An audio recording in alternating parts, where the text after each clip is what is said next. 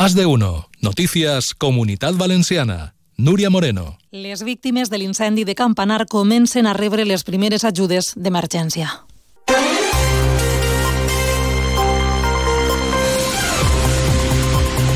Bona vesprada. Avui fa una setmana d'este terrible incendi. Es continuen investigant les causes. És la notícia de portada, però hi ha més de l'actualitat de la comunitat valenciana. Les contem en Onda Cero fins a les 2 en punt. Al control tècnic està Isaac Sancho. Anem allà.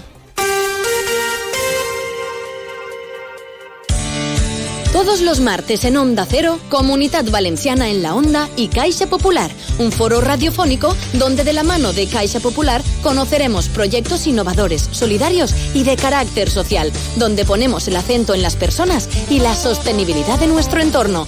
Todos los martes en Onda Cero, a partir de las dos y media, Comunidad Valenciana en la Onda y Caixa Popular. Es compleix una setmana del tràgic incendi de l'edifici de dos blocs en el barri de Campanar a València que va deixar, recordem, 10 morts, 15 ferits i unes 400 persones sense casa. I una setmana després ja hi ha famílies que han començat a rebre ajudes. Ho ha avançat avui en les Corts este matí durant la sessió de control el president de la Generalitat, Carlos Mazón.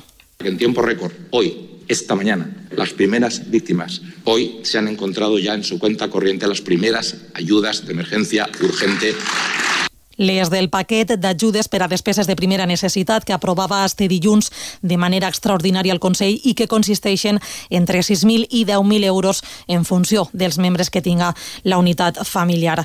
L'anunci de l'arribada d'aixes primeres ajudes l'ha fet el president Carlos Mazón durant eixa sessió de control en les Corts pràcticament monogràfica entorn de l'incendi de Campanar i en la que, en general, els quatre grups polítics, Partit Popular, Partit Socialista, Compromís i Vox, han mostrat unitat. L'oposició l'oposició ha fet dos propostes. Els socialistes, un gran pacte per les emergències i Compromís, una comissió d'estudi per esclarir les causes. Propostes que Mazón ha recollit, ha agraït, però sí que hi ha hagut diferències en aquesta sessió de control en el to dels dos partits de l'oposició. Ramon Pérez. El síndic del PSPB, José Muñoz, ha dit que ja hi haurà temps per a demanar explicacions. Ara toca, diu, centrar els esforços entorn d'aquest gran pacte per les emergències. Un gran pacto en el que estemos todos representados, todos los partidos políticos, que cuente con la ayuda de los expertos y profesionales y que nos sirva para prevenir tragedias como la que estamos viviendo. Pero no es un cheque en blanco, es un ofrecimiento sincero para un debate serio que dé respuestas a lo que nos exigen los ciudadanos, que saquemos la trifulca política de una cuestión tan fundamental como las emergencias. Tengo que decirle que claro que le acepto el guante, se lo iba a proponer yo. Y claro que no me lo tomo como un cheque en blanco, por supuesto que no, al revés. Le agradeceré y les agradeceré a ustedes y a los expertos, porque creo que es bueno que desde el rigor también trabajemos. Els socialistes han renunciat a preguntar avui al president en eixa sessió de control, no així compromís. El seu síndic, Joan Baldoví, ha reivindicat que les vivendes de Safranar, on l'Ajuntament de València ha reallotjat els afectats per l'incendi, es van comprar gràcies al procediment de tanteig i retracte aprovat pel govern del Botànic. I ha retret Baldoví les paraules de dirigents populars i de Vox en aquell moment.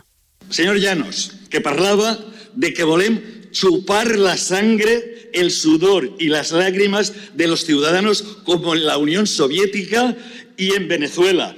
Puritita ideología, puritito comunismo.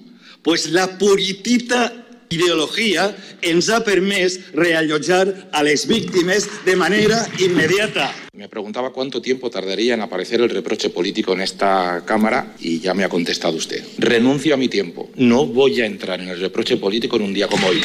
Gracias. Mentrestant, la policia científica continua amb les investigacions per a determinar les causes i el focus on es va originar l'incendi. La delegada del govern, Pilar Bernabé, ha insistit que les forces de seguretat estan treballant, ha dit, ràpid i bé. Hemos visto cómo el trabajo en las identificaciones de los cuerpos ha sido uno de los trabajos más difíciles a los que probablemente se hayan enfrentado. Los investigadores ya no están dentro del edificio, por lo que cuentan con las eh, pruebas como para poder hacer esas valoraciones. Pel que fa als reallotjaments en l'edifici de Safranar, 70 d'aquestes vivendes municipals ja estan ocupades per 131 adults i 38 menors. La Policia Nacional investiga la mort d'una dona a València presumptament estrangulada pel seu germà amb una corretxa. El detingut és un home de 53 anys i la víctima, la seva germana, tenia 61. Els fets han ocorregut en el pis que els dos compartien al carrer Brasil després d'una forta discussió.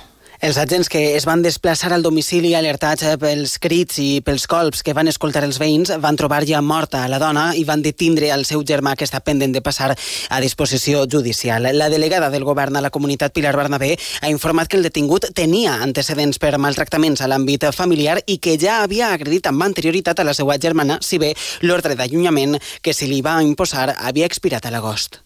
Había denuncias previas y se dictó esa orden de alejamiento que, como bien le digo, caducó en eh, agosto del 2023. Los indicios parecen indicar a, a, eso, pero como podrán imaginar, tampoco puedo darle los detalles del hecho en sí. Lo que les puedo decir es que la persona está detenida y que pasará a disposición judicial en breve. I en el Cira mort l'home que estava ingressat en estat crític després de ser colpejat per un altre en una discussió de trànsit. L'agressor, un home de 37 anys i nacionalitat colombiana, que havia sigut arrestat inicialment com a presumpte responsable d'un delicte de tentativa d'homicidi, s'enfronta a un altre delicte després de confirmar-se la defunció. Onda Cero la Ribera, Virginia Delgado. Els fets van ocórrer sobre les 6 i mitja de la vesprada d'aquest dimecres a Alcira i, segons s'informa la policia, l'ara detingut suposadament va agredir a un altre home a causa causa d'una discussió entre tots dos perquè un d'ells havia aparcat en una plaça per a minusvàlids que l'altre volia ocupar. La víctima, un home espanyol de 62 anys, va rebre un fort colp i en caure a terra es va colpejar al cap ingressant a l'hospital en estat crític on finalment ha acabat morint i nova jornada de tractorades a la comunitat valenciana, en este cas concentrades a València i els seus voltants. Des de mitjan matí, dos columnes de tractors vingudes des de l'Horta Nord i la plana d'Utiel Requena es troben col·lapsant part de la ciutat amb l'objectiu d'arribar fins a la delegació del govern central a la plaça del Temple.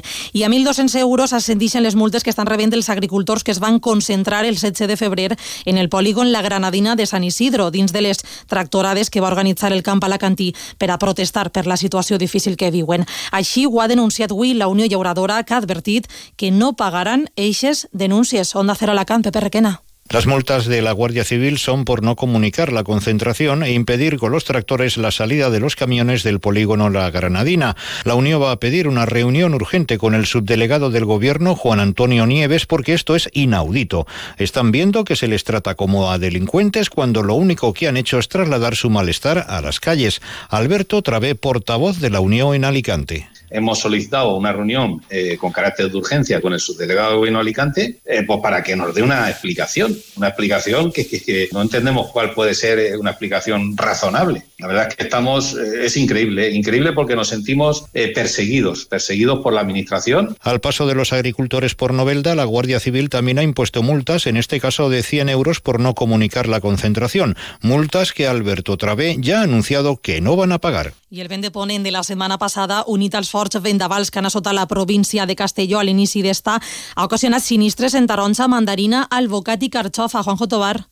En el cas de les taronges al Baix Maestrat, que es troben en plena campanya, s'han detectat danys de fins al 25% de la producció. El representant de Abasaja Castelló, José Vicente Guinot, demana mesures de suport per a fer front a les pèrdues econòmiques. Esta pèrdua de la producció, que bueno, és un percentatge important i que a més mos, agarra en este moment precís en què la fruta està ja per a eixir a, a comercialitzar, per a ser collida i comercialitzar eh, els danys són directes i el que ens faria falta serien ajudes directes a corregir aquesta falta d'ingressos. Abasaja també es mostra preocupada per la situació de la carxofa. Principalment el Baix Maestrat i la Plana Alta han sigut les zones més afectades. I avui dijous es commemora el Dia Internacional de les Malalties Rares. Així a la comunitat valenciana més de 8.500 persones pateixen una o diverses d'eixes patologies minoritàries amb una major prevalença sobre les dones que sobre els homes. I és per això que la Federació Espanyola de Malalties Rares fa una crida avui a invertir en investigació. Isabel Motero és la seva directora